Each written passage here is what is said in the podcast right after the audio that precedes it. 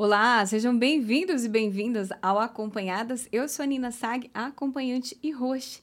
No episódio de hoje, a gente tem uma convidada muito especial e, como vocês sabem, todo episódio tem uma co-host. A nossa co-host já esteve aqui na segunda temporada e hoje ela faz participação aqui novamente. Seja bem-vinda, Paula. Muito obrigada, muito bom estar de volta.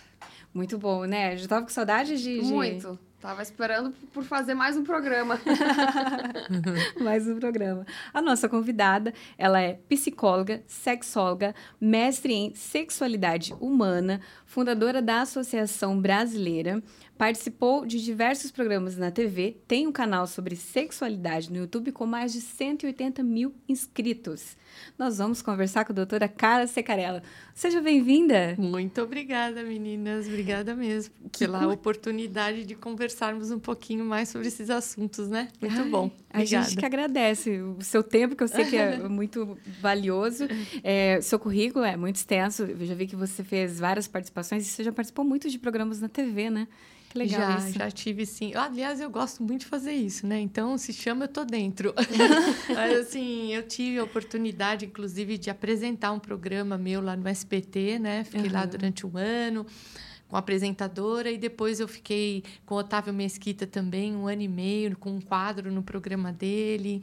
E aí algumas participações em, tepo, em temporadas com Danilo. Temporadas. é muito legal assim eu acho uma é uma forma muito boa da gente poder passar o conhecimento né? Então tem que é ter verdade. oportunidade como agora. É antes de eu começar as perguntas aqui para você é, quero lembrar que o nosso patrocinador é o Fatal Model durante aqui o episódio vocês vai ter link aqui embaixo. Daqui a pouco eu vou falar sobre o QR Code que você vai poder conferir daqui a pouco, tá bem?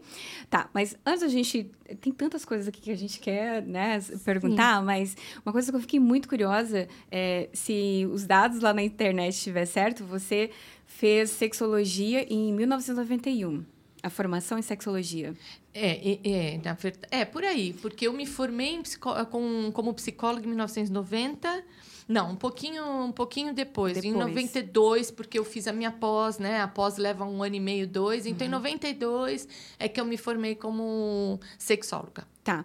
E aí, hoje em dia, se a gente fala que é sexólogo, que é terapeuta sexual, as pessoas ainda te olham assim, não é um olhar mais de estranhamento, mas pensa assim, nossa, que diferente. Então eu imagino que lá em 1992 isso deveria ser muito mais forte.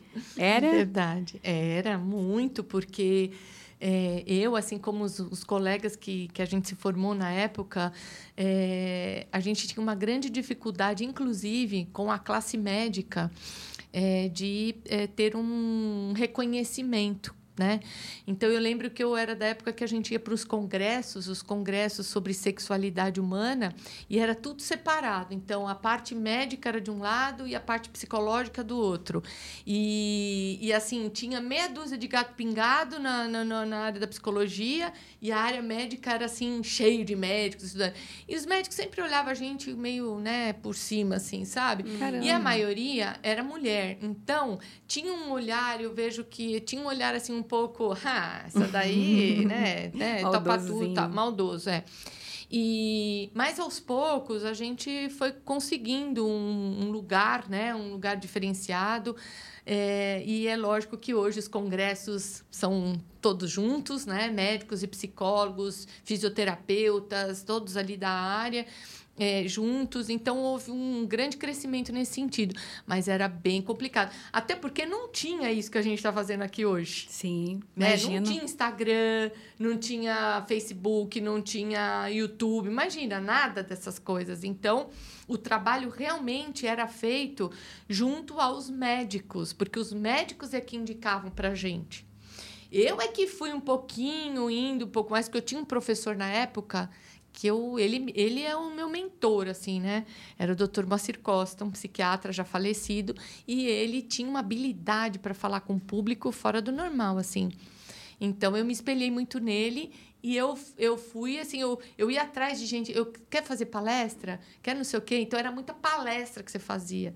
E aí depois a mídia é que foi chamando, chamando, chamando. E hoje eu estou aqui, graças a Deus. E que chegavam bacana. de fazer alguma proposta, assim, por tu ser sexóloga, uhum. confundindo com acompanhante na época, pelo fato de tu ser da área da, da, da, da, da sexualidade nesses congressos, alguém fazia uma proposta, te olhava diferente, assim, era mais direto? O olharzinho sempre teve. Sempre vem aquela entrada, sabe? Uhum. Aquele homem meio atrevido que vem assim, meio que joga aquela coisinha, esse quem sabe pega. Sim. Isso sempre teve, né?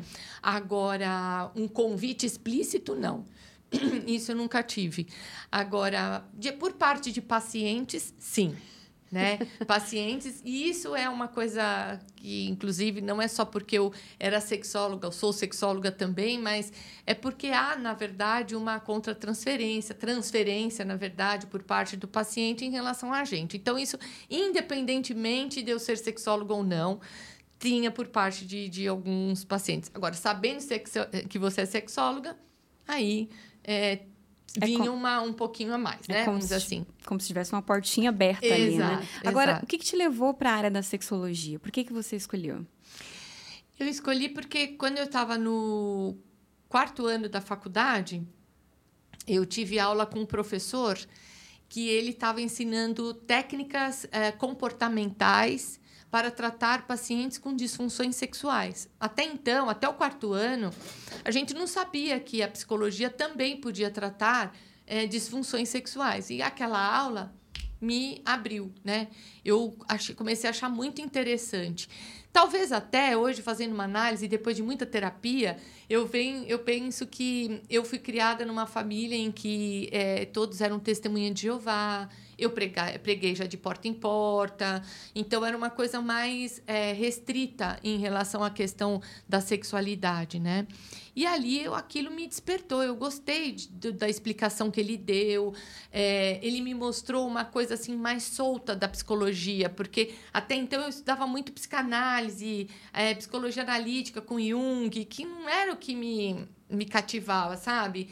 E ali ele trouxe uma coisa mais prática, mais rápida, psicoterapia breve. Eu, eu gostei. Terminei a aula e fui lá conversar com ele. E aí Legal. ele falou para mim: Você estaria disposta a fazer um estágio? Eu falei: Ah, eu gostaria muito. E aí foi onde tudo começou. Eu fui fazer estágio numa clínica que era top em São Paulo, é, onde é, nós recebíamos formação, porque os, os, os médicos daquela clínica, inclusive o Dr. Moacir Costa, que era um dos donos, eles ofereciam cursos de formação né? E além da gente poder é, ter contato com o paciente e tudo mais. Então ali foi onde eu comecei, eu me encantei e nunca mais eu larguei, porque eu amei o trabalho, né? E eu tive aula com a nata da sexualidade. A minha formação realmente foi muito boa, eu tive muito privilégio nesse sentido. Caramba, que legal. É, é interessante ver como que antigamente essa, isso que você falou no início de separar a psicologia da sexualidade, isso demorou muito para se juntar. E algumas coisas que eu li recentemente falou que isso tá só agora que está começando a fazer Verdade. essa junção, tanto da saúde psicológica como todo o corpo, como que isso afeta todo o corpo, né? Que agora que isso está acontecendo. Isso é verdade. É, porque é, de uns tempos para cá, na verdade, quando é, logo no início do ano, dois, do, do ano 2000, mais ou menos, isso já começou a mudar um pouco. Aí a Organização Mundial da Saúde soltou uma pesquisa importante mostrando que para uma pessoa ter qualidade de vida, ela precisa ter quatro pilares, né, em equilíbrio. Então, um dos pilares é o sexo. Então, reconheceu é, aí a, a- trouxe a questão da sexualidade, né, do sexo em si, como algo importante para o seu teu, teu bem-estar físico e mental. Então, os olhares começaram a ser diferentes, né? A gente estava falando exatamente sobre isso aqui hoje de manhã na na, na- com a produção, que é, é, a nossa profissão, a galera leva para um lado muito ahn, depravado, É como depravado. se fosse tudo muito bizarro e É, absurdo. Mas a gente acaba cumprindo um papel que é, é assim, nosso corpo, a, a sexua- o sexo ele é fisiológico, a gente precisa. E é difícil as pessoas aceitarem que a gente precisa sim.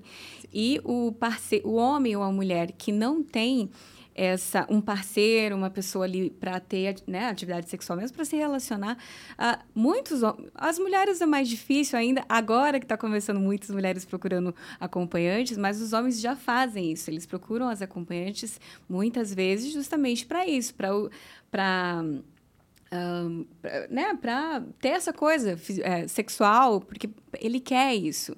Como que você vê essa questão da, é, da, da, acompanhante, da profissão relacionado com o bem-estar? Então, eu, acho, eu achei muito interessante você tocar nesse assunto, porque o Brasil ele tem um lado assim bastante preconceituoso em relação a isso, né?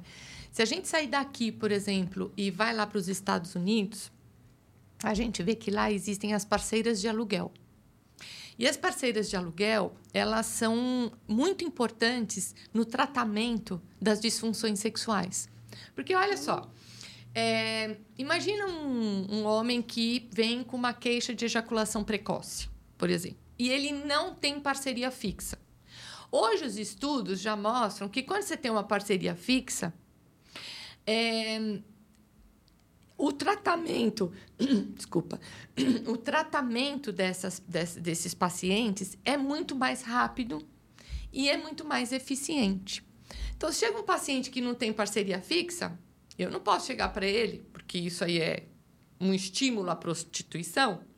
Eu não posso chegar para ele e falar: Ô, Fulano, vai lá e procura uma parceira de aluguel. Podia e dar. traz aqui, né? E traz aqui para a gente poder fazer o trabalho juntos, Sim. que vai te ajudar. Não posso. Nos Estados Unidos, pode. Isso pode. Nos Estados Unidos, tem. O as que... clínicas, inclusive, elas, eh, as clínicas como clínicas famosas como na Ellen Kaplan, por exemplo, elas, desculpa, elas são é, clínicas que têm é, convênios, vamos dizer assim, Olha. tem uma parceria com as parceiras de aluguel. Caramba. E hoje, possivelmente, deve ter também com os parceiros de aluguel e tudo mais. Então, é outra cabeça. É outra forma de você olhar para a situação. Sim. O você está é... entendendo? É. Que é terapêutico. Sim, ser terapêutico. tá certo. O que é doido isso, porque no Brasil é, não é no Brasil, nos Estados Unidos não é legalizada a profissão de acompanhante, de Contanto prostituta. Que parece que mas... só é legalizado se for fazer, fizer bem para a saúde. É, mas de, cientificamente é. comprovado pelo prazer puramente não. É, Seria só para o tratamento é. de um problema, então, é encarado como algo legal. Muito possivelmente, né? Não conheço bem essas leis lá, uhum. mas eu sei que essa questão das parcerias de aluguel, elas são reconhecidas e, e no caso, os terapeutas podem podem buscar, né? Podem fazer mão, né? É, indicar é, esse tipo de, de trabalho para que isso seja um auxiliar no tratamento das disfunções sexuais. Fora Caramba. que isso é engraçado também, que tem muito homem, principalmente, é que ele se, se considera, às vezes, sexualmente inexperiente pelo fato de ter namorado muito tempo ou ficado casado muitos anos e não ter tido diversas parceiras. Então, isso já não, não, não provaria quase o contrário? Olha, eu acho que assim. O, o fato de você realmente procurar, no caso, as parcerias de aluguel lá nos Estados Unidos, pode ser para uma infinidade de coisas, inclusive isso que você está falando. Quer dizer, ele vem, ele separou, ficou viúvo, uhum. sei lá, uhum. coisa do tipo. E é um cara que, assim, há muito tempo não se lança no mercado. Tá completamente fora. Não sabe nem direito o que, está rolando. E não. Então, de repente, lá nos Estados Unidos, ele pode fazer né, uso deste trabalho. Ele vai lá, contrata e ele tem uma parceria para isso legalizado dentro do trabalho terapêutico se ele vai procurar um, um tratamento numa clínica assim, por exemplo. Sim. Aqui é diferente. Aqui vai buscar a acompanhante, Sim. né? Que não necessariamente as pessoas vão saber que é acompanhante ou não. Sim. Isso eu acho que é quase um é mito aqui coisa. também, de acharem que o homem que contrata acompanhante, ele nunca repete, né? Como se a, o objetivo principal fosse diversidade. Mas eu, eu no Não meu é, caso, é... acho que acredito no teu também, né? É muito pelo contrário. Eles se sentem muito melhores sempre mantendo a é, mesma acompanhante. É. Vira quase um, um relacionamento. Alguns sim, preferem sim, sempre a mesma. Sem dúvida. Agora, isso que você falou é muito interessante, que olha só o que acontece. Muitos, muitos homens que ficam casados durante muitos anos e chega um momento que ele quer fazer uma coisa diferente, quer ter uma aventura diferente, ele vai lá contrata acompanhante. E aí ele tem o mesmo comportamento sexual que ele tem com a esposa, ou seja, se a esposa, ah, minha esposa goza dessa forma, então ele vai lá e tenta fazer a acompanhante gozar da mesma forma. Aí a gente tem que a gente faz muito isso de explicar que as, uh, cada mulher ela tem um jeito diferente de gozar. Então, o homem que está acostumado com uma li e acha que aquele jeito que ele vai chegar lá e fazer isso vai ser fantástico, é com a mulher dele, ou com a namorada, ou com a amiga. Não vai ser com todas. Ele tem que entender que cada uma tem um funcionamento diferente. Então, eu acho isso bem interessante você traz, porque isso já revela um perfil de personalidade desse homem. Olha. Tá certo? Porque, veja, se ele sai da esposa, vai para acompanhante e ele quer repetir o mesmo padrão ou seja, esse homem não tem jogo de cintura nenhuma. Né? Ele é um homem que ele está dentro da caixinha uhum. e ele só funciona dentro da caixinha. Porque se ele sair fora da caixinha, tô uhum. perdido aqui. É. Eu não sei como é que eu lido com a situação. É. Né? Então, eu, eu vejo que isso já mostra o quão acomodado muitas vezes ele é. Né? Muitas né? vezes. Uhum. E muitas vezes, quando eles chegam com a queixa assim, muitas vezes a gente é contratada porque eles querem fazer sexo oral e a esposa não curte. Aí, quando eles começam a fazer na gente, a gente entende por quê. tá explicado. Ai, não, ou eles acham que a gente vai dar a enciclopédia do sexo perfeito pra, pra agradar todas as mulheres. Tem vários que me perguntam, tá, mas me ensina o que, que mulher gosta, se eu posso te ensinar o que eu gosto. Só. É. né? Mas eles chegam com isso. É. Ai, a minha mulher, ai, eu quero fazer muito porque minha mulher não gosta. É. Aí ele começa, ah, tá explicado. É, tá, tá explicado. E eu acho que nisso é, mora aquele, aquele mito, né, em cima do homem, né, de que o homem ele sabe tudo sobre Sim, sexo. Ele, ele que vai né? conduzir, né? Ele que vai conduzir. E aí a gente percebe, vocês principalmente numa condição como essa que você acabou de trazer, é, o quanto não sabe. Né? Então, assim, aprendeu aquele arroz com feijão e é aquele arroz com feijão que ele vai reproduzir. Sim. Né? Se gostou, tá ótimo. Não gostou, também não tem problema. Eu troco, procuro outra que vai gostar do meu arroz com feijão, né?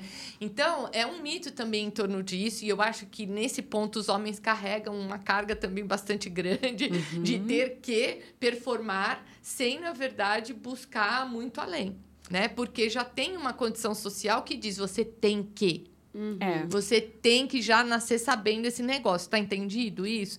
E aí a gente. É tão interessante, porque se você parar para pensar, a gente não tem cursos, por exemplo, para homens fazerem uma sedução. Não. É, não. Né? Não. Homens aprenderem a fazer sexo oral. A né? própria higiene, né? É, não tem nada. Higiene. A própria higiene é Agora, em cima da gente cai tudo, né? Sim. Tanto que a gente cai tudo. É engraçado se a gente parar pra pensar que a gente escuta muito a, aquela frase ele me, não, me fez ou não me fez gozar, mas a gente não escuta o contrário. Eles não costumam falar, ela me fez, me fez gozar. Exato. É como se a responsabilidade do orgasmo fosse dele e a gente ficasse existindo. Exato, exato. E Tanto que, é isso, às é. vezes, tem clientes que me falam, eu te fiz gozar, né? Assim, não, eu me fiz gozar. Essa do meu corpo é. Exatamente. Mas, mas, as mulheres também pensam assim, infelizmente. É, é. Porque isso é uma, é uma, é uma convenção social. Mas, é, mas a gente estava falando isso também no café da manhã, porque a gente estava discutindo sobre, né, Sim. com você aqui. E, inclusive, é, é, isso. O prazer feminino, ele não é uma prioridade. A questão, e aí era uma discussão minha com a, com a Dama, nossa colega aqui da produção, que quem tem o papel, e aí faço a pergunta para você, quem que você acha que tem esse papel de se posicionar na cama? A mulher, ela tem que apitar para o homem e falar, opa, eu sou a prioridade? Ou os homens precisam ser ensinados que a mulher é a prioridade? O que, que é mais forte? Bom, eu acho que é assim, ó, a prioridade é os dois. Entendeu? Esse Legal. negócio de ficar só também focalizado na mulher como sendo a rainha uhum. do pedaço, eu acho que também não é uma coisa legal. Uhum. Entendeu? Não é algo que vai ser satisfatório para ele. Eu não estou defendendo homens aqui, uhum. nem mulheres, assim, mas eu acho que a gente tem que trazer o, o, o ponto que, assim, tem que ser prazeroso para ambos, né? Então, por esse motivo, tem um, um, um psicodramatista é, chamado Moreno, e o Moreno ele fala o seguinte, que é para que haja de fato um encontro, né? Eu preciso te ver com os meus olhos e você precisa me ver com os teus olhos, porque é assim que a gente vai se encontrar. Né? Então, se, se você ficar só focalizado, eu estou aqui, eu vou me relacionar com ela, e eu só olho para as necessidades dela, eu esqueço de mim. Uhum. Não dá certo isso. Né? E vice-versa. Então, eu tenho que ir para a cama com você, mas eu tenho que ir para a cama com você pensando no que eu gosto, no que eu quero. Porque eu chego para você e falo, então, eu gosto que mexe redondinho e você está mexendo compridinho e eu não gosto. Né? Você é a mesma coisa, você tem que trazer isso para mim. Porque eu preciso identificar o que é bom para você. E aí, um faz pelo outro. Aí dá certo. Aí dá jogo. Você está entendendo? Porque só em cima de um, só em cima do outro, eu não concordo. Eu, pelo menos, quando eu atendo os meus, meus casais no consultório, eu explico exatamente isso. Precisa ter comunicação. Se não tiver essa comunicação, é não difícil. vai rolar. E é o mais difícil. Exatamente. É mais difícil que você ir lá na cama e transar com a pessoa, querendo ou não é. querendo. E às é. vezes não é nada absurdo também, pois né? É. E, e acho que um, acho que um problema também que se instituiu é que parece que fazer sexo oral na mulher é uma regra o homem não pergunta, ninguém se dá o trabalho de saber se a mulher gosta. Exato. Eu conheço muitas mulheres que, que, eu, que eu já atendi em, em casais que elas não gostavam e o cara, que virou uma regra, né? Na internet, ah, tem que beijar o gramado, não pode fazer o gol. é uma regra. E o tanto de mulher que tem que deve ficar lá assim, ai, tá, é a regra, tem que esperar, sabe, pra agradar. Porque não falam simplesmente. Criaram um cronograma né? É. Orar um no outro, agora a gente pode fazer. É, mas da mesma forma, Sim. os homens, tem muitos homens que vêm e falam assim: ah, eu não curto muito o sexo oral, porque às vezes ele não tem a sensibilidade ali na estrutura mesmo do, do pênis uhum. para conseguir sentir prazer. Então, por exemplo, é, eu percebi isso depois de um tempo, que os homens que têm, que fazem aquela cirurgia para tirar o excesso de pele da fimose, uhum. é, ele às vezes ele precisa de um estímulo muito mais intenso ali para ele conseguir sentir é, alguma coisa. Eles não têm muita sensibilidade. Eu, eu fiz um atendimento uma vez que o cara Primeiro que eu fiquei meia hora lá fazendo nananana, e o cara não fazia nada, não tinha nenhum movimento, eu já tava estranho, assim. Aí eu, tá, mas aí no momento, como que você gosta? Ele falou, Nina, pode colocar o dente. Eu, como assim colocar? Não, coloca o dente, assim. De, a gente passa uma vida aprendendo que não pode colocar o dente, aí o cara chega e fala, não, pode colocar o dente. E, e aí foi difícil fazer por causa disso, mas é, tem, tem muito esse tabu que ai, parece que a gente tem que gostar de tudo na cama. Sim. E a gente não tem que, né? É, Ou tem que gostar do, do cronograma nada, né? tradicional. É, agora, falando sobre a terapia, aproveitando o assunto da terapia de casal, é, a questão da comunicação na cama pesa muito no relacionamento mesmo? É, é, você diz na hora H? Não, o, uh, no relacionamento em si, relacionamento. a falta de comunicação do que eles gostam pesa muito no relacionamento fora da cama? Demais. Aliás, os próprios estudos já mostram, né, de que o diálogo empobrecido é uma das grandes causas dos problemas sexuais, né? Então, eu preciso me comunicar com o outro. Né? Lógico, hoje a gente tem aí muitas vertentes, tem muitos é, profissionais que dizem que a gente não tem que comunicar tanto assim, né? É, eu discordo um pouco. É, eu acho que a gente tem que comunicar, mas, mas, vírgula, mas a gente tem que manter sim a nossa individualidade. Ou seja, tem certas coisas que eu não te conto, porque elas são muito minhas. Sim. Agora, é, se são coisas que envolvem o outro, que compromete a relação, eu preciso trazer.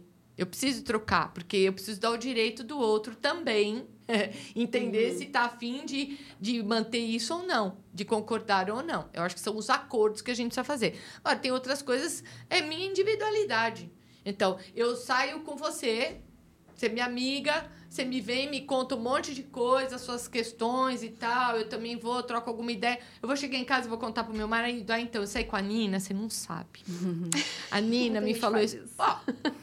não, não rola. É. é a minha relação com a Nina. A Nina é minha amiga, eu não vou trocar. Então, são coisas assim. Eu dei um exemplo, mas você manter a sua individualidade na relação é muito importante. Agora, o diálogo, principalmente sobre a intimidade, nossa, gente, isso aí é fundamental. Senão é o que a gente estava falando aqui. Eu vou receber uma carícia que eu detesto, né? E aí eu sou obrigada ainda a ficar lá, porque o cara não pode, coitadinho, sair, né? Achando que ele é um péssimo amante. Não rola. E o pessoal vai no, no consultório, uh, e aí você pode me falar quem mais faz isso, se é homem ou mulher, uh, com alguma queixa, assim, olha, eu queria muito que o meu marido fizesse um sexo oral direito, ou, uh, ou uma carícia, ou uma massagem ou a minha mulher também, porque eu já tive clientes que me perguntaram assim, Nina, é, minha mulher precisa aprender a fazer sexo oral assim.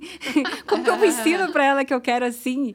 E aí. É ele que tem que ensinar. Eu, é, não, mas eu, eu falo assim: olha, fala para ela que você. Fala assim, amor, vamos tentar dessa forma hoje? Eu queria que você fizesse assim. E aí, se, daí, se você gostou daquela forma, ela vai entender que é desse jeito que você gosta. Sim. Então chega com, cal, com coisas muito específicas, assim. Não, olha, Nina, não. Assim, hum. diretamente, assim, não. não. Vim aqui te procurar, Carla, porque minha parceira não sabe fazer sexo oral direito, ou meu parceiro não sabe fazer sexo oral em mim, então eu tô aqui. Não, não, não vem assim. Uhum. Isso, isso rola no decorrer do trabalho, do nosso trabalho terapêutico ali Aí você vai, ai, Carla, realmente, olha, eu não tenho vontade de ir para a cama com ele, porque assim, sabe, ele não me estimula, uhum. é, não é bom. É, quando ele vai fazer sexo oral é péssimo, me lambuza inteiro, eu não ah. gosto. Ou eu gosto que faz um pouco, sabe, de um jeito. Tá... Então, assim, aí aparece, você tá entendendo? Uhum, durante, Mas, né? E durante, assim. Agora, vim com essa queixa especificamente. Não é, não é a queixa não, inicial. Não, não é isso, uhum. porque o buraco é mais embaixo. Normalmente, quando vem me procurar, ou é porque tem uma ejaculação precoce na relação, que aí a relação já está desgastada, ou tem uma disfunção erétil, ou é aquela mulher que perdeu totalmente o desejo, tesão para o sexo, e aí ela, a relação não tem sexo há muito tempo, ou é uma mulher que tem vaginismo, sabe o que é vaginismo, né? uhum. né? Então, não tem, é, tem vaginismo, então, uhum. que aí ela não permite, né, penetrar nada, e aí a, o relacionamento... Eu imagino, eu atendi um casal outro dia que faz 15 anos que estão casados, 15 anos sem sexo, vaginal. Tem anal, mas não tem vaginal. Caramba. Meu Deus. Entendeu? Olha. Então, assim, é, são coisas que, assim, é isso que mais vem procurar. Ou dificuldades para um relacionamento. Eu não consigo arrumar ninguém, não consigo me relacionar com ninguém. Caramba. Coisas assim, entendeu? E tu acha que essas questões sexuais num casal, problemas, dificuldades, enfim, elas são literalmente sexuais ou são, na verdade, o sexo é um sintoma de uma outra coisa que não tá legal? Muito boa pergunta. O sexo é um sintoma né? É, a gente costuma dizer que é como se fosse um, um iceberg. Então, o que aparece aqui, que está para fora, é a disfunção sexual. Mas aqui embaixo, aquele montão de gelo que está aqui embaixo, uhum. é o que provoca isso. Então, aí você vai começa a investigar relação com os pais, a forma como foi criado, é... e aí vai, né? Por aí afora. Às vezes, algum caso de... É, é de, de abuso sexual, é, coisas desse tipo que não aparece, às vezes a pessoa esconde. Eu atendi uma paciente há um, um, há um ano atrás, por exemplo, eu fiquei com ela em terapia durante cinco anos. E assim, é, ela não veio com a queixa sexual, ela veio com a queixa de que assim, não dela propriamente, ela veio, Carla, não temos relações sexuais eu e meu marido há muito tempo, né? Então eu quero entender o que que acontece. E aí vamos, vamos, escrafuncha, escrafuncha. Ah! Ela tinha sido abusada sexualmente pelo padrasto, né? Olha. Quando ela tinha 15 anos de idade. Então, assim, aí o que, aí o que, que eu tenho que fazer? Eu deixo aquele assunto dela com o marido de lado e vou tratar essa questão, porque eu tenho que limpar isso. Uhum. Sim. Então, resolvo isso para depois voltar naquele ponto. Então, assim, às vezes não aparece. É. Mas tem muita coisa por trás. Uma coisa que acontece muito com as acompanhantes é os homens procuram para tratar, às vezes, uma ejaculação precoce. Ele vem, relata o problema. Ah, eu tenho uma ejaculação, eu queria saber se você pode me ajudar. Ou uma, algum tipo de disfunção. E uma coisa que, é, enfim, eu também fico batendo isso na, nessa tecla é que nos veem como profissionais do sexo. E eu falo, se você se coloca como uma profissional do sexo, então estuda sexo, porque vem problemas, vem pessoas querendo uh, com esse tipo de problema. Então, ainda que você não tenha talvez a teoria ali para explicar melhor do porquê, porque envolve outras questões, você vai conseguir direcionar essa pessoa para um profissional. Então, por exemplo, uma, um problema de disfunção sexual, uma ejaculação precoce, ele precisa ser tratado com uma terapia, Sim. com uma sexóloga, Sim. né? Sim, porque veja, esse trabalho que você falou que você, você pode fazer, que talvez vocês já fizeram em algum momento, é uma parte. Né? A outra parte é o, é o buraco mais embaixo que eu falo, porque assim, homens que têm ejaculação precoce, eles têm um perfil de personalidade muito interessante. Então, por exemplo, eles são homens assim muito perfeccionistas, são homens extremamente inseguros, eles não saem da linha, né? É, é aquele tipo de homem que não teve uma, é, uma presença do pai né? Como aquele que orientou sexualmente seu filho, mesmo para falar um monte de bobagem. Vai lá, pega aquele monte de mulher, vai lá, passa o rodo, não sei o quê. Mesmo que fosse para falar tudo isso, não teve. Então é aquele filho que tem o pai vivo, mas parece que está morto, porque não participou. Então é um homem, por exemplo, que é muito mais apegado à figura da mãe. Né? Então é por esse motivo que traz mais inseguranças no exercício da sua sexualidade. Então, você tem que tratar essas coisas. Caramba, eu, eu tô conseguindo identificar um monte de... eu tô pensando, ah, é por isso. Até os crush, até os crush. até os crush, então, exato. Então, então, você tem que tratar essas questões, né? E, e, e aí, depois, num dado momento do, do, do tratamento, você entra com os exercícios né? Que são os exercícios para que ele aprenda a perceber a sua musculatura, para que ele aprenda a controlar a ejaculação, do mesmo jeito como ele controla o xixi, né? E aí por isso que precisa de uma parceira. Hum, né? Para ajudar. Porque tem exercícios que a gente pede para fazer que é a parceira que vai fazer. Hum. Entendeu? Então é ela que vai, por exemplo, começar a masturbar. E aí ele vai falar, vou ejacular. Aí ela vai segura. Você tá entendendo? Sim. Ou então ela faz o sexo oral e aí ele vai contar, vou, eu vou. Então aí ele tem que segurar enquanto ela tá com a boca lá. Entendeu? Então.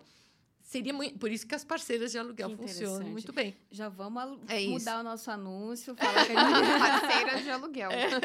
Estamos disponíveis para isso. Talvez é isso seja por isso que dizem que a acompanhante também é um pouco psicóloga. Porque, né, a questão sexual, como ela nunca é literalmente sexual, eu acho que o, eles aproveitam, já que eu tô aqui, acho que eu vou trazer ah, o meu real problema. Eu imagino, eu acho que vocês, assim, têm muita história para contar, e... porque é um divã, né? Nossa. Imagina, e quantos não vêm com essa história de. É, muitos são casados, né? Uma boa parte uhum. são casados, a gente já sabe disso, não é novidade para ninguém. 99%. Pois é, então vem por quê? Porque tem as coisas que não resolvem ali e vem tentar me, me conta. Como é que eu faço? é isso, né? Essa é a ideia, é. né? Porque quer pegar toda uma experiência para poder ensiná-los para tentar resolver ali. Só que, então, de novo, você resolve uma parte do seu problema. Outra parte, meu amigo, senta lá na cadeirinha do psicólogo e vai trocar uma ideia que não tem é, essa, entendeu? Aceita. não aceita que dói menos, é isso. Agora eu vou falar do nosso parceiro mais que especial, que é o Fatal Model. Fatal Model, gente. A plataforma é a maior e mais segura do, do país para quem deseja anunciar como acompanhante. Por isso, eu estou por lá. Destacando sempre que o debate sobre o respeito, a dignificação da profissão nas redes sociais do Fatal, você encontra muito conteúdo educativo sobre saúde, finanças, especializações, dicas e muito mais. Escaneie o QR Code que vai aparecer aí disponível na tela e acesse as redes sociais do Fatal. Eu tenho certeza que você vai que você vai encontrar muito conteúdo bacana por lá, tá bom? Vai estar tá o link aqui também na, na descrição do vídeo e nos segue também lá nas redes sociais. Gente, um, nós estamos falando aí só para fechar essa parte de ah, muito, a gente deve ter muitas histórias eh, relacionadas e a gente podia ficar uma boa parte aqui contando. fala, Olha, doutora, a gente fala, viveu isso aí, você ia dar sua, seu outro lado, né, da parte teórica como profissional, mas teve uma situação que, eu, que me chocou muito uma vez, que foi um, um cliente que ele me contratou e durante todo o atendimento ele ficou deitado na cama imóvel. Então, eu que tinha que fazer tudo. Ele ficou imóvel. Só que ele ficou imóvel de um jeito que parecia que eu estava abusando dele. E aí eu estava desconfortável com essa situação e perguntei para ele, eu falei, olha, você tá desconfortável? Tem alguma coisa que não tá legal? E ele parou, pausou assim um pouquinho e começou a contar. Ele falou: Nina, desculpa, eu vou, eu vou contar para você porque eu, eu, me senti à vontade. O que, que tinha acontecido? Durante a infância dele, saindo ali da, da idade de criança para adolescente, os meninos, ele ele foi uma criança que provavelmente ele foi o loirinho, cabelo liso, sabe, uhum. branquinho. E os meninos ficavam fazendo brincadeira com eles do tipo, vou te comer, vou te pegar. Esse tipo de bullying, né? Uhum, Falando que ia fazer alguma uhum. coisa sexual com ele. Ele ficava, ficava muito incomodado. Aí um dia eles estavam na rua brincando é, e os meninos vieram com essa brincadeira de novo de vou te pegar e chegava por trás e ficava simulando. O que, que ele fez? Ele correu para dentro de casa, pegou uma, a espingarda do pai e foi lá na rua e falou para eles, apontou assim, falou: se vocês fizerem isso de novo, eu vou atirar em vocês. E aí o irmão já veio, tirou dele, tudo mais. É, daí o pai conversou com ele mais tarde, quando chegou em casa, conversou com ele, mas ele carregou isso pro resto da vida como um trauma. Ele foi casado durante muito tempo, quando ele me procurou, ele estava ele tava separado, mas ele falou que durante o casamento ele não conseguia ter um desenvolvimento legal ali, parceira com a parceira porque ainda tinha essa coisa de se sentir abusado. E ele estava se comportando exatamente como se eu estivesse abusando dele. Ele ainda estava nesse lugar, ele né? Ele ainda estava. Estava eu... nesse lugar. Mas será que isso trazia algum prazer? Não, eu acho que não, mas eu tive mas a impressão. impossibilitava, né? É, impossibilitava de reagir. Sim. Exatamente. Eu tive a impressão que ele queria ficar se testando. Então, tipo assim, ah, com a minha esposa eu não consegui me livrar desse problema. Deixa eu tentar uma hum. garota de programa ver se ela resolve. E não, ele não mudava de comportamento. Então, ele realmente tinha que ir para uma terapia, fazer um, todo um tratamento para conseguir resolver essa situação. Sem então, dúvida. então, assim, são coisas que, se a, a gente não está preparado para entender que isso vai acontecer, é, traumatiza tanto quem trabalha como a profissional, claro. como a pessoa que vem. Agora, uma outra queixa que eu vejo muito, é, não sei se isso também é levado para você, homens que foram levados, que aprenderam a fazer sexo numa casa de prostituição, que hum. o pai levou para uma boate para ter essa primeira experiência, assim tem não sei se, se, de repente você já atendeu casos de homens que vieram com essa queixa. Ah, sim.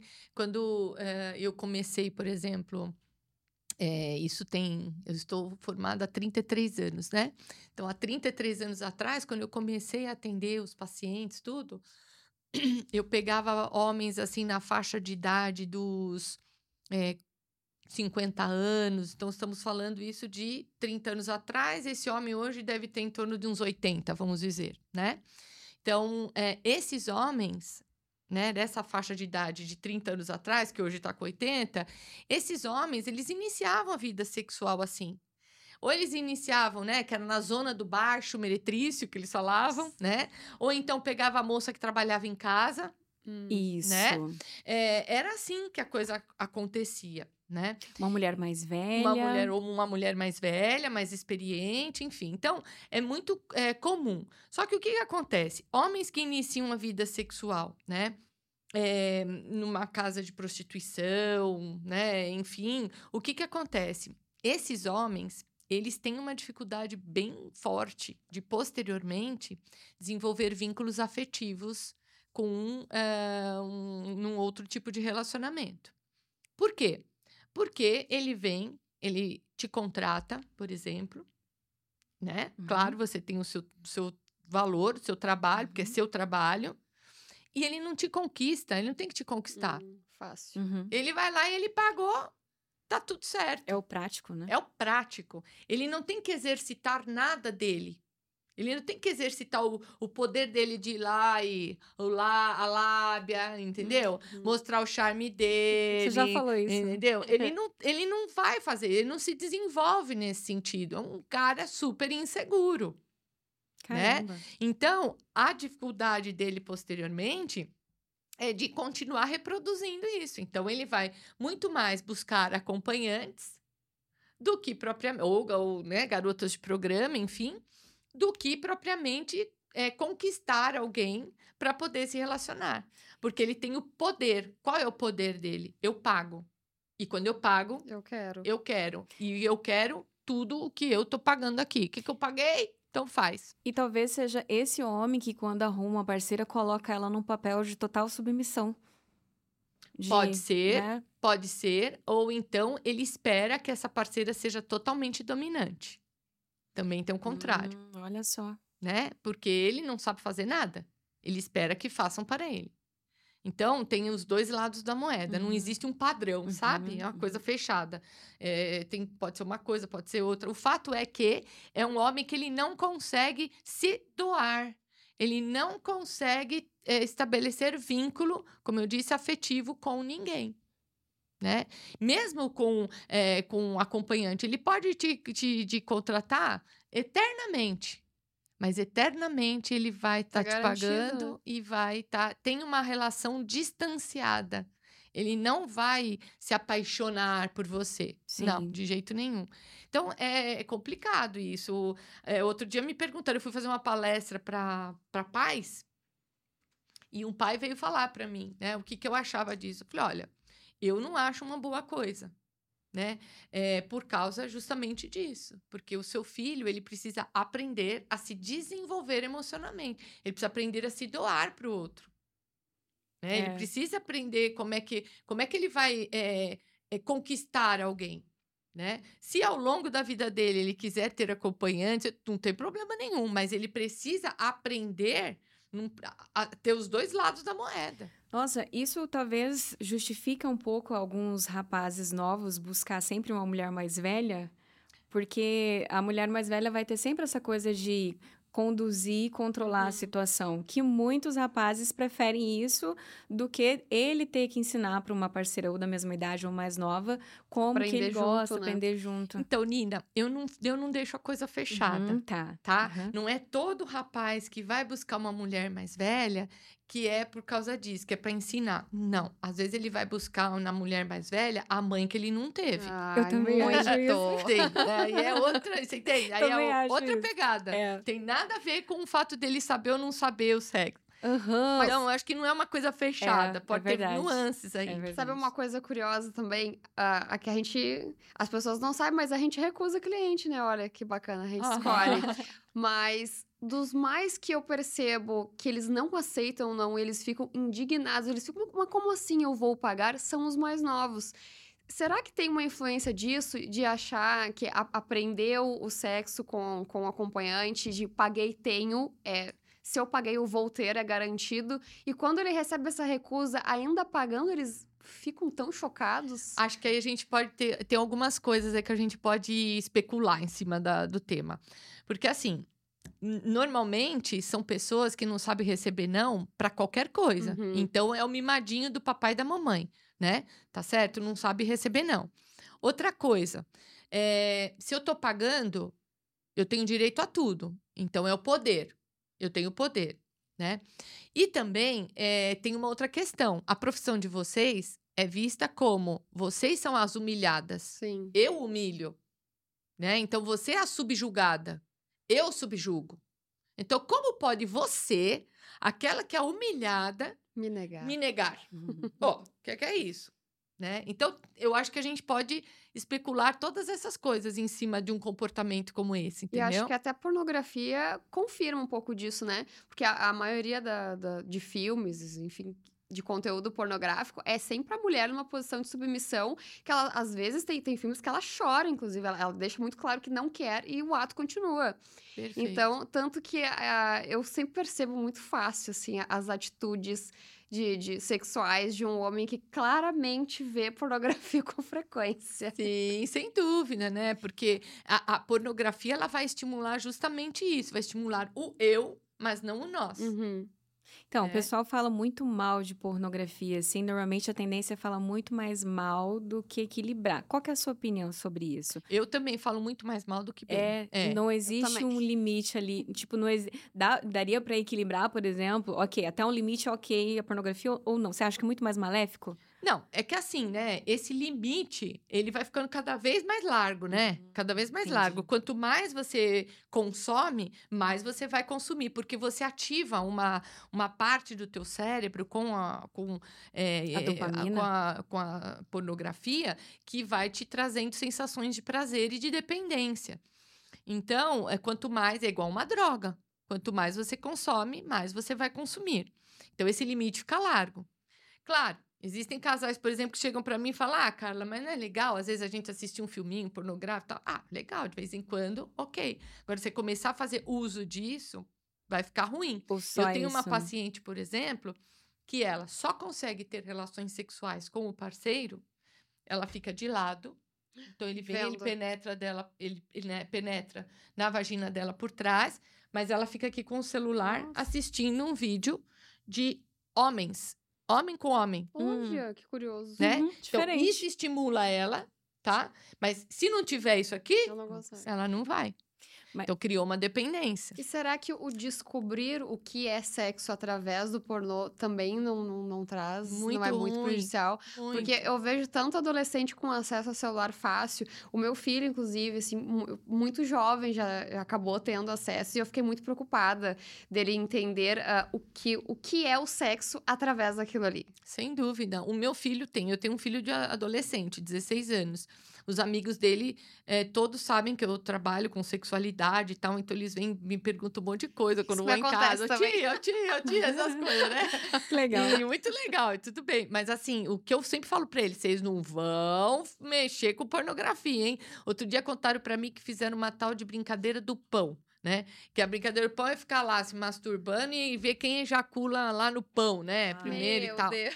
Eu falei, então, Deus vocês sabiam que isso daí pode ser muito. Eu falei, é, pode ser divertido, tal. Mas isso não é legal. Ah, mas por quê, tia? Por quê? Porque é o seguinte: você tava lá batendo uma e você tava fazendo o quê? Ah, tava olhando um pornô. Falei, tá vendo? Ó, o teu estímulo, qual que vai ser pro teu uhum. cérebro, já vai ser esse. Segundo, você sabia que ficar fazendo isso você estimula a ejaculação precoce? Porque é quem, é quem goza mais rápido. Já não vai fazer mais. É, já tudo assim. É um entendeu? excelente argumento. Exato, já vai ficar meio assim. E, então, só que o estímulo deles não pode ser a pornografia. Porque, pô, quando ele vai chegar lá, a menina no que ele vai conquistar, que ele não vai fazer metade do que o que rola ali. Uhum. Não vai. E aquilo tudo a gente sabe. É tudo montado, editado, uma parte fazer outra parte vai fazer. É diferente. Será que é por isso que o homem, quanto mais jovem, pelo menos o que eu percebo, tem mais problema de ejaculação precoce? Porque, pelo menos dos, dos meus clientes mais velhos, ali a partir dos 40 anos, eles brincam ainda. Ah, os gurizinhos devem né, deve dar um baile na gente. Eu digo, ah, aí que tu te engana, não é assim. É que a ejaculação precoce é aquilo que eu falei, né, é, Paula? Tem a ver com aquele perfil de personalidade, lembra? Também. São homens mais uhum. inseguros, uhum. homens que não tiveram né, uma presença masculina muito forte na educação relação sexual e assim vai. E a anargos, an, como que é o nome? Anorgasmia. Anorgasmia. Qual que é o perfil de homem que costuma ter isso? Então, é muito difícil o homem que tem anorgasmia, é né? É mesmo? É muito difícil. Primeiro explica assim. o que é anorgasmia. É, anorgasmia, verdade, anorgasmia, é, esse AN no começo, né? É, é um prefixo de negação, né? Então, é sem orgasmo. É né? o que não goza. É, que ou... não goza. Exatamente. Não goza. É mais difícil. Que não goza de não sair nada ou que não, não goza de não gozar. Não, não goza de não ter prazer. É. Hum. Ele pode até ejacular, mas não tem prazer. Ou Homens que têm ejaculação precoce severa, por exemplo, sim. Às vezes gozam e não tem orgasmo, não tem prazer. Isso é uma coisa mais biológica? é cerebral, né? Isso é cerebral. Não, mas isso tem, é totalmente sexo, é, é psicológico é. isso. Tá, 100% e tá relacionado com ansiedade também, né? Muito com ansiedade. Na verdade, a anorgasmia é mais comum entre as mulheres, né? Então, 30% das mulheres brasileiras hoje com vida sexual ativa não gozam nas relações sexuais, né? Às vezes elas gozam com elas mesmas, mas não gozam quando estão na relação com o outro, porque justamente você precisa ter uma entrega ali. Né? E, essas, e qual é o perfil de personalidade das mulheres anorgásmicas? São mulheres tensas, controladoras, manipuladoras. São aquelas mulheres que estão tá conversando aqui, mas está com a parabólica ligada ali, porque ela frita o peixe e vigia o gato. Né? É aquela mulher tensa, é aquela mulher que ela não confia em ninguém, ela não se entrega. É uma mulher que cumpre todas as obrigações e os deveres dela direitinho. É pau pra toda obra. É boa pegar para trabalhar. Aí uma, eu tenho uma amiga que trabalha no RH numa empresa, eu falo para ela: sabe que você tem que contratar mulher anorgásmica? Porque essa daí, olha, não falta, não chega atrasada. Nossa! ela é super cumpridora dos deveres, mas não consegue desfrutar de um copo de água geladinho, no prazer. Não solta. Do né? calor. Né? Não consegue desfrutar do prazer da vida. Caramba. É uma mulher que vive mais obrigação e dever. E para essa mulher, qual que, assim, que dica que você daria?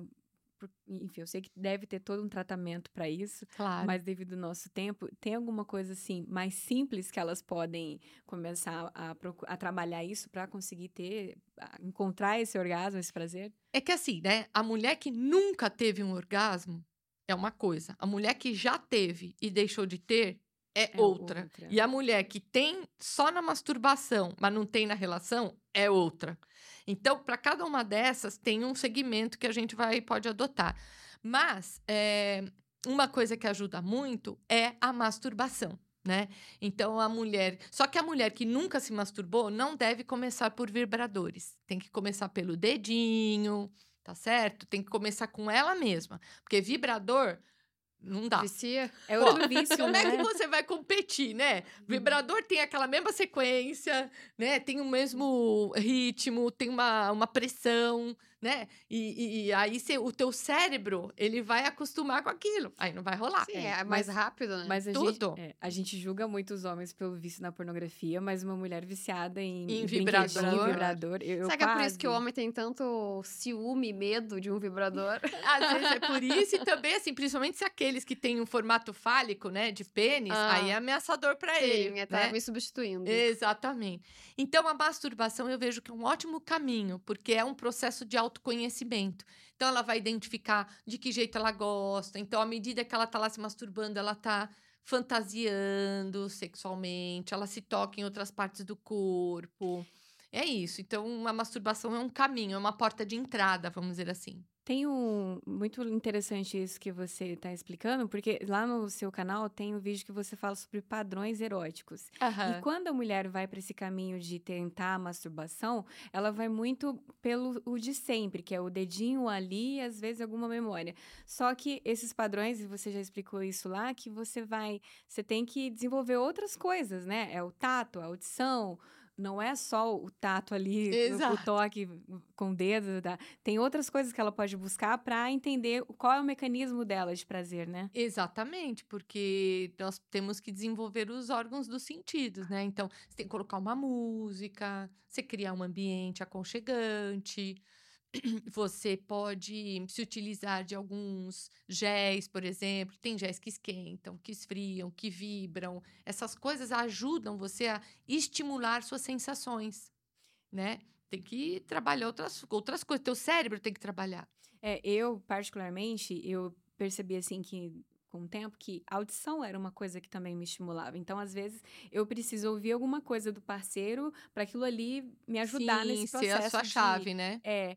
E então é isso, assim. Eu vejo que as mulheres elas ficam muito presas num determinado padrão e não se abre para experimentar outras coisas. É isso. É você ouvir um, um áudio erótico, né? É Sim. você sei lá, experimentar coisas diferentes, texturas diferentes ali com os, brinquedos, mas não precisa ser necessariamente o vibrador. Uhum. Mas eu acho que o mais importante é ir atrás de não ficar só no básico. Sim. Porque o básico é muito conforto. E às vezes você vai descobrindo outras coisas. Eu falo que, como acompanhante, eu falei, gente, eu achava que eu entendia de sexo, eu fui trabalhar como acompanhante e descobri que eu não entendia nada. Aham. Porque tem tantas outras formas de você experimentar o prazer e às vezes a gente se apega ali naquele padrão. Sem então... dúvida. É, não pode ficar, criar dependência, né? Uhum. Porque criar dependência, assim, ah, então toda vez que eu escuto é a história da minha paciente que fica lá no vídeo. Sim. Se eu ficar só dependendo de algo para me estimular, aí você se limita novamente. Inclusive, eu li um livro esses dias que era sobre é, dopamina, alguma coisa dopamina de uma escritora americana, e ela começa a contar no início que ela foi viciada em ler eh, histórias eróticas, tipo 50 tons de cinza, Sim. que o mundo dela, ela, ela viveu um mundo à parte lendo contos eróticos, histórias eróticas, e que ela ficou viciada nisso. Então, enfim, né? É, então, tem que tem experimentar, que mas tudo... não ir para todos os lados. Tem que tomar cuidado, né? Porque a pessoa que vicia em qualquer coisa é porque ela já tem uma tendência para isso. Ela uhum. só escolhe o objeto que ela vai viciar.